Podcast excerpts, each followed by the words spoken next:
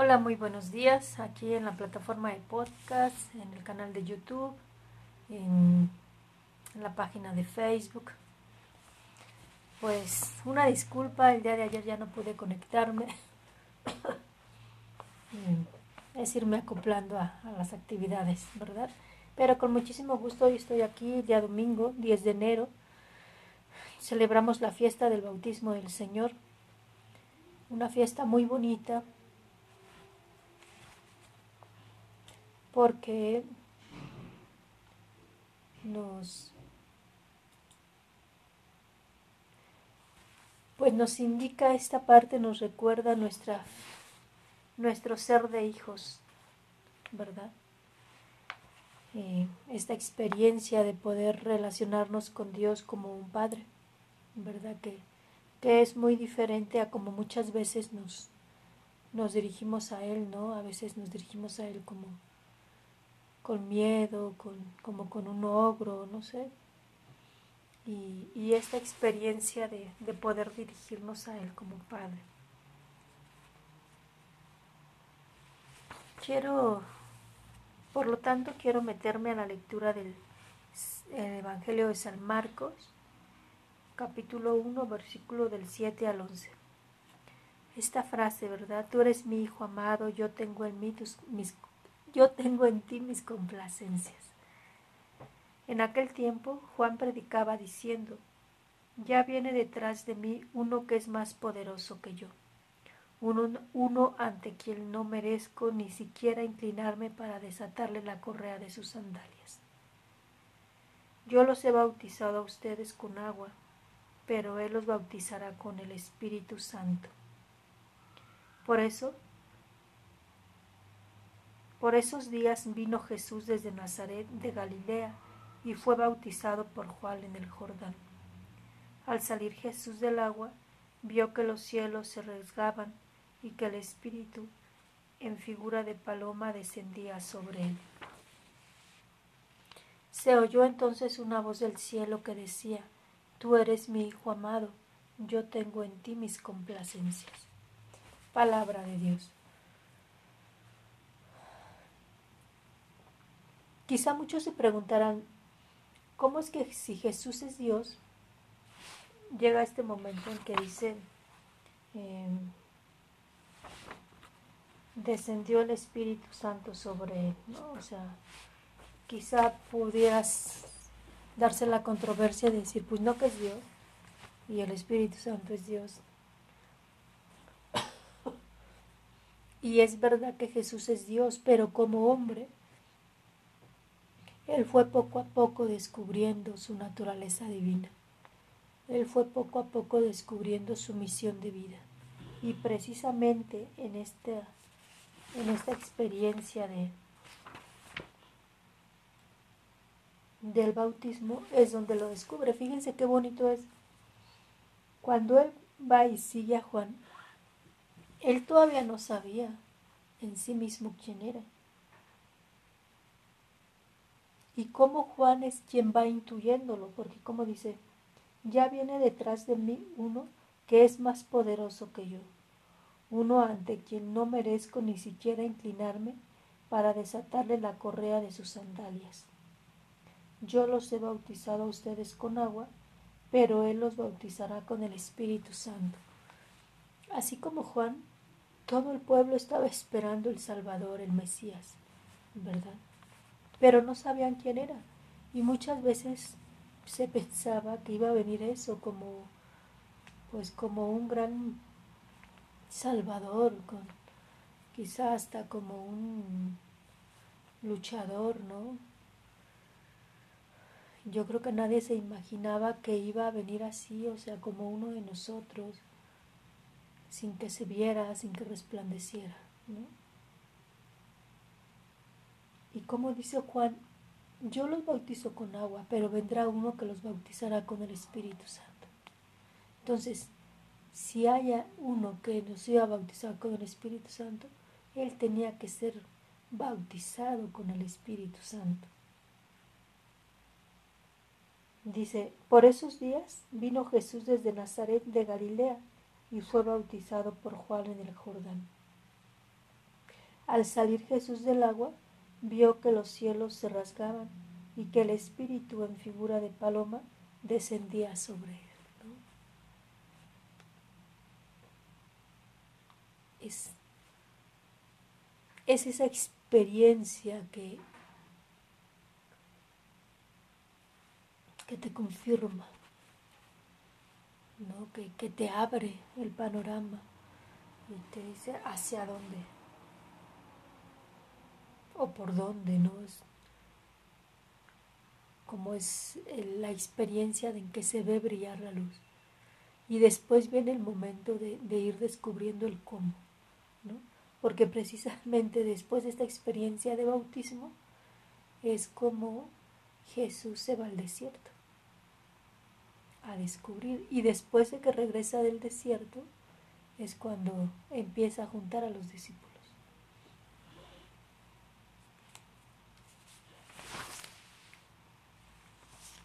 Se oyó entonces una voz del cielo que decía, Tú eres mi Hijo amado, yo tengo en, mí mis en ti mis complacencias. si uno humanamente se siente así como pavo real esponjado, cuando alguien te dice que te ama y te experimentas realmente amado, pues cuando uno experimenta esta, este amor filial de parte del Padre, experimentarse como hijo, ¿no? O sea, el, llegar a la experiencia de que mm, no te debo nada, no debo comprarte o no necesito comprarte ¿no? para que me quieras. ¿No? O sea, me amaste y me amas porque te plugó, porque te pegó la gana. Y es de ahí, es de esa experiencia de uno saberse amado, como uno puede y quiere responder. Pero no por miedo a que te van a castigar, no por miedo a, que te van a hacer algo, ¿no? sino porque se sabe uno amado. Y, y yo creo que si lo ponemos poner como, como alegoría, como una imagen en el amor terrenal. Es el amor para con un padre, el amor para con una madre. ¿no?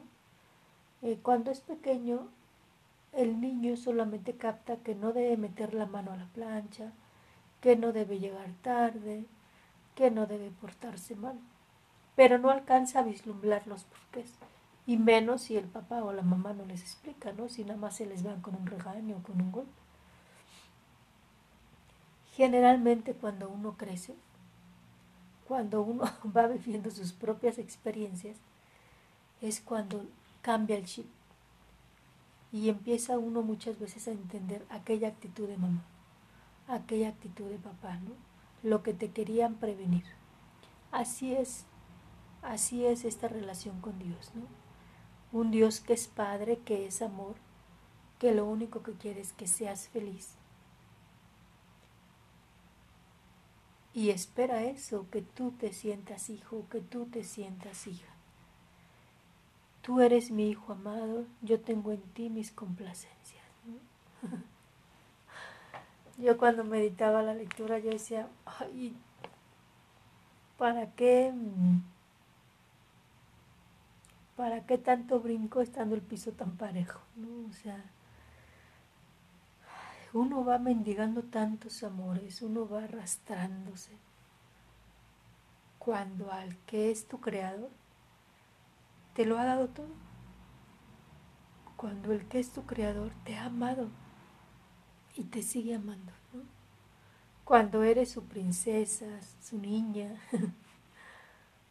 su todo, y uno se va, como dicen Isaías en Oseas, en los diferentes profetas detrás de los amantes. Dice esa frase muy fuerte, se fueron detrás de cisternas agrietadas y me dejaron a mí que era la fuente. O lo que escuchamos ahora en Navidad.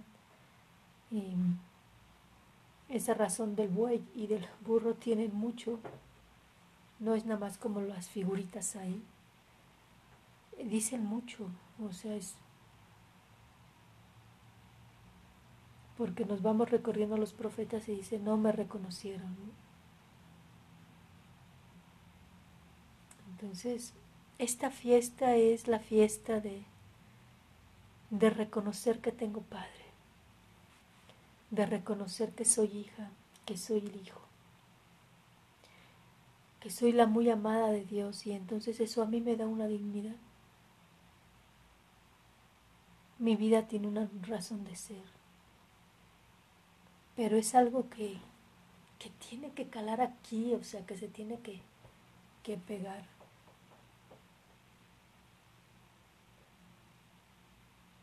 Nos la tenemos que creer, ¿no? Para vivir así, como con verdadera dignidad y no permitir experiencias que nos van pisoteando, que nos van denigrando, ¿verdad? Esa es la razón de ser de esta fiesta. Que, que de verdad yo los invito a, a meditar Fíjense que estaba yo pensando, ¿no? En este momento, en diferentes puntos del país, pues está dando el rebrote de COVID en una escala muy fuerte. Y por lo menos, por lo menos yo sé de Ciudad de México, Ciudad de Morelia, que ya llamaron a, quedarse en casa, ¿no? Y, y yo me quedaba pensando, la gente puede entrar en psicosis, ¿no? La gente puede entrar en de decir, ¿y qué hago aquí, no? Y ahora qué hago aquí dentro de casa, no sé qué hacer. Pues yo creo que es un buen momento para eso, para meditar, para acercarse a la escritura. Hoy me ponía yo a leer un libro de la Sagrada Escritura que se llama Lamentaciones estaba yo en adoración y yo le decía al Señor, Señor, vengo a nombrar, vengo a orar el nombre de mis hermanos, pero soy sincera, no sé cómo orar.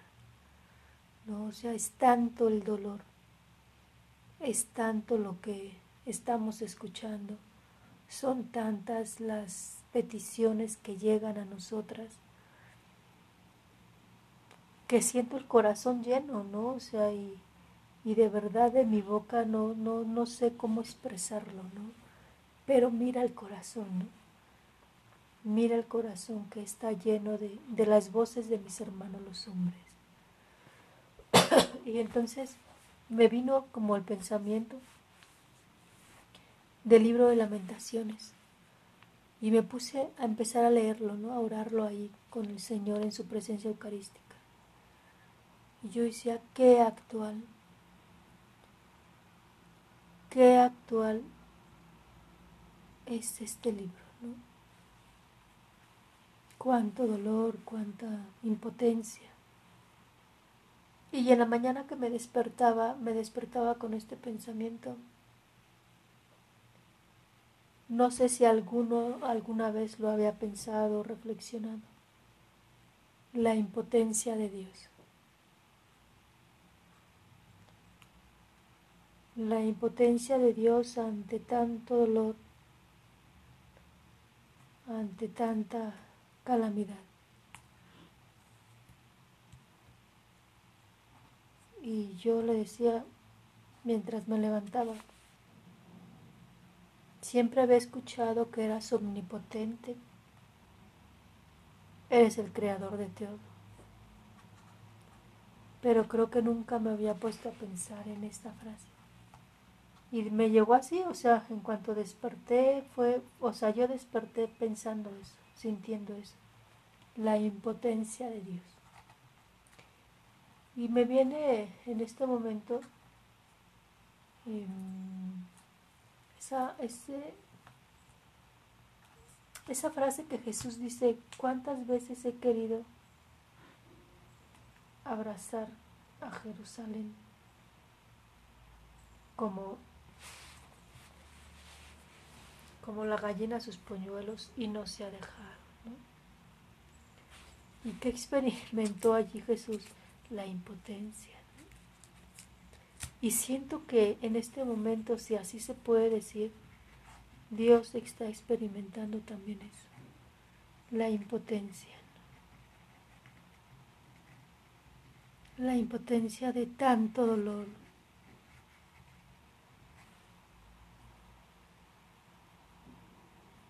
de tanto sufrimiento. Y que francamente yo le decía al Señor, sabes que no entiendo. no, no entiendo esto porque no entiendo tu impotencia cuando veo tu, tu omnipotencia, cuando veo que tú eres creador de todo, cuando veo que, que tú haces la vida, que tú hiciste todo esto que nos rodea, que tú hiciste y sigues haciendo a cada ser humano. Entonces, tú tienes la capacidad, la potestad de dar vida. Entonces, si tú tienes la capacidad y la potestad de dar vida, también tienes la capacidad de quitarla y de darla, de evitar la muerte.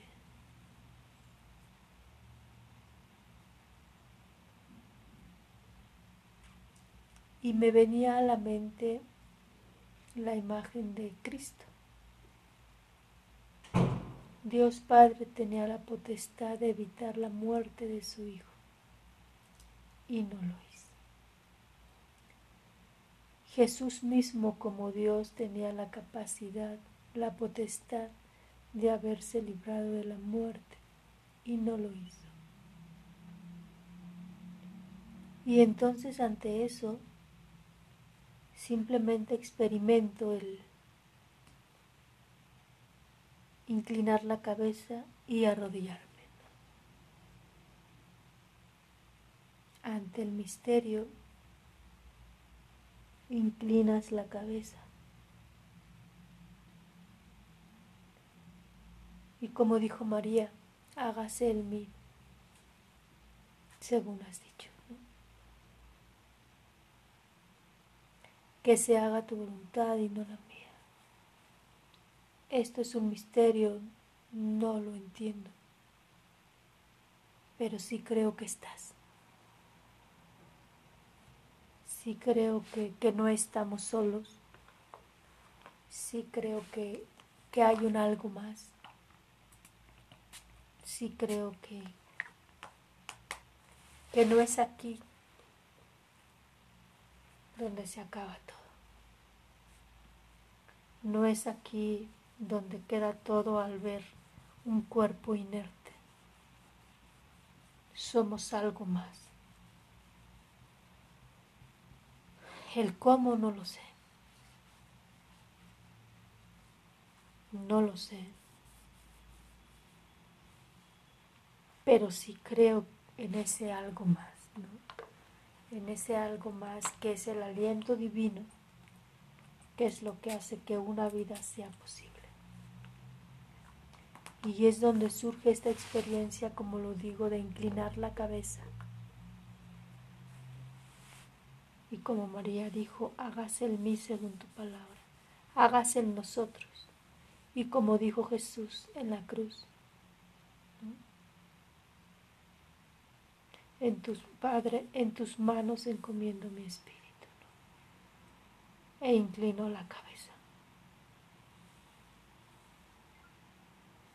siento que es una experiencia que sí, que sobrepasa, que nos está sobrepasando, sí.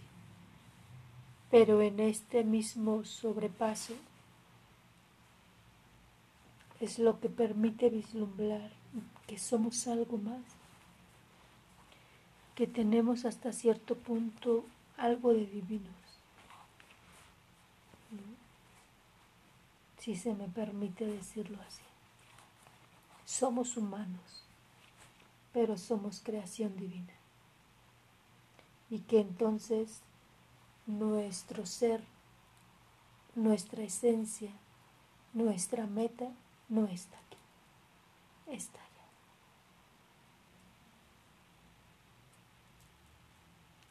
Eso es lo que puedo compartirles. Y pues pido al Señor que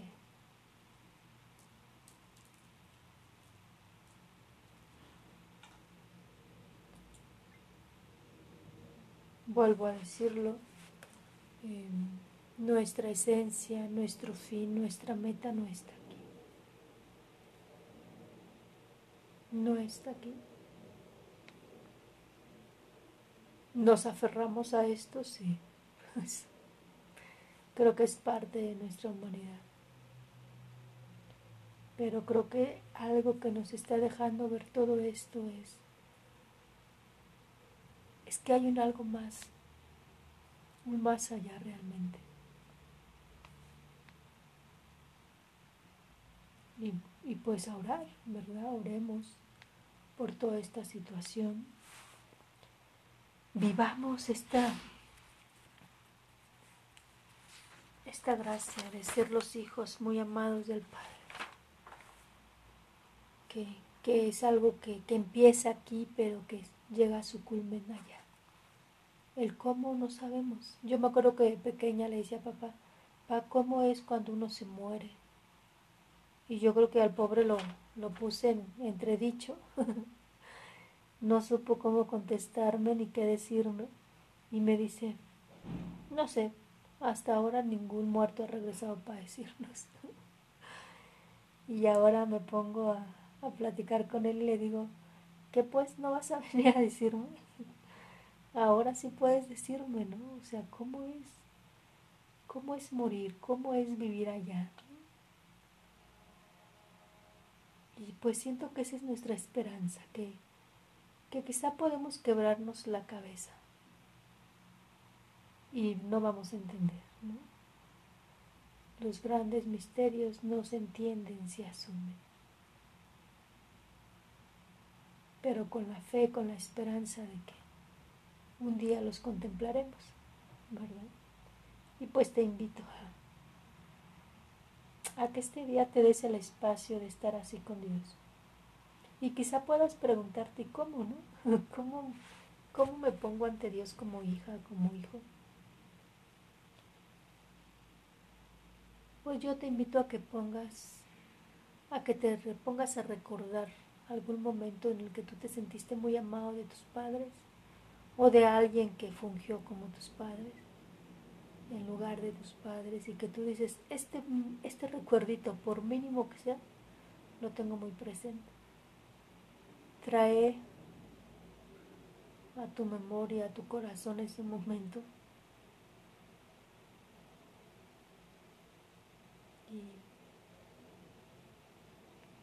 Y de la misma manera ve con Dios, ¿no? Por ejemplo, si con papá o mamá te le sentabas en sus piernas, con esa ternura, esa inocencia, ese cariño, pues busca un espacio en casa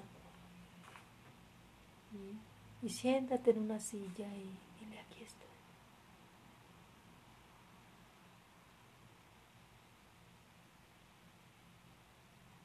ponte, o sea, si te ayuda a ponerte como una niña, ponte ante Dios como una niña, como un niño.